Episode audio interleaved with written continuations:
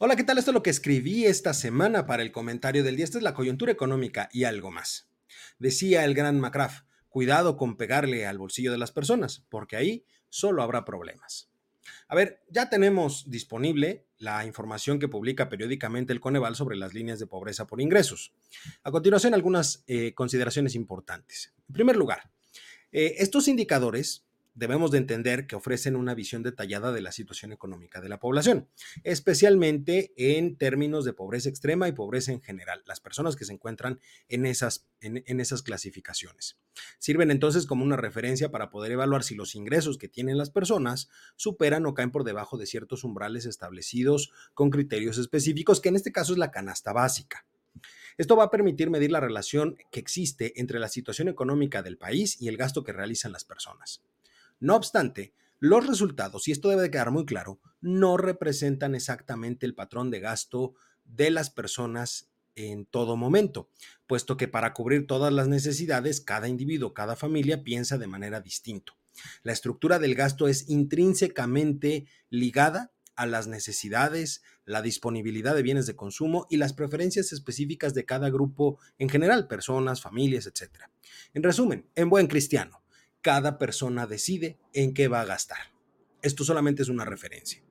A ver, según lo publicado por el Coneval en octubre de 2023, la línea de pobreza extrema por ingresos experimentó un cambio porcentual anual de 4.8% en áreas rurales y del 5.3% en zonas urbanas. Aumentó, superando la inflación general anual que fue del 4.3% al mismo periodo. Aunque la variación anual disminuyó con respecto al mes anterior en ambas áreas, es decir, el incremento fue menor en octubre que en septiembre, el rubro de alimentos y bebidas consumidas fuera del hogar destacó como el más influyente en el cambio anual de la canasta alimentaria, representando un 39.4% de la incidencia relativa en la variación anual de las canastas, especialmente en los entornos urbanos. Es decir, las personas gastan más y les cuesta más en cada en este caso consumir alimentos y bebidas fuera de la casa. A nivel mensual, los productos como el jitomate, la cebolla, son los que tuvieron un impacto significativo con mayor incidencia en las áreas urbanas, más que en las rurales. En cuanto a la línea de pobreza por ingresos en general, la variación anual fue del 4.7% en áreas rurales y del 4.2% en zonas urbanas al mes de octubre de 2023. Este aumento en las áreas rurales superó la inflación general anual, mientras que en las áreas urbanas fue inferior los rubros de gasto que más influyeron en el cambio anual de la línea de pobreza por ingresos fueron la canasta alimentaria y cuidados personales, destacando la mayor incidencia de la canasta alimentaria en las áreas urbanas. Está costando más la vida en las ciudades que en las zonas rurales. La tendencia a la baja en la variación anual se mantuvo, si bien es cierto, por 13 meses consecutivos, pero esto solo fue en las áreas rurales. En el análisis mensual, los productos que más incidencia tuvieron eh, fueron distintos en las áreas tanto rurales como urbanas, es decir, no coincide lo que se modifica porque los patrones de gasto son totalmente distintos. Además, la variación anual de los combustibles fósiles disminuyó en octubre de 2023, eh, mostrando una disminución del 0.7 puntos porcentuales con respecto al mes anterior. Fue una disminución marginal, pero hubo una disminución.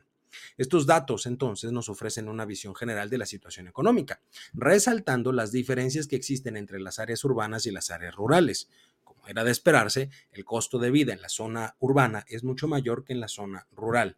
Sin embargo, si nos vamos a otro tipo de cosas, puede haber mayores servicios en las zonas urbanas que en las rurales, así como una tendencia totalmente distinta a lo largo del tiempo.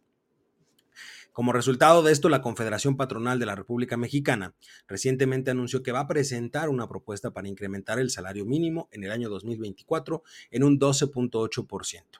Aunque esta aprobación depende de la Comisión Nacional de Salarios Mínimos, pues es probable que sea considerado pensando que el 2024 es un año electoral y todo aumento será bien recibido. No obstante, es importante señalar que estos aumentos no pueden ser constantes. Llevamos ya con este, sería el sexto año que se promueve, el quinto año, perdón, que se promueve este incremento al salario mínimo y no es algo que pueda ser sostenible a lo largo del tiempo si no consideramos al mismo tiempo que la base productiva también debe de tener un incentivo para poder crecer. No hacerlo es decir, solo enfocarse a los salarios y no a la base productiva, solamente puede provocar nuevas presiones inflacionarias de las que apenas estamos saliendo. Esto en torno a toda la economía nacional y por lo tanto, y ahí está la clave de esto, le va a pegar directamente al bolsillo de las personas, es decir, a su bolsa, a mi bolsa y a la bolsa de todos los que nos rodean. Hay que tener cuidado con esos aumentos y hay que estar presentes de todo lo que va a suceder en las siguientes semanas. Yo soy Eduardo López y este fue mi comentario del día, coyuntura económica y algo más.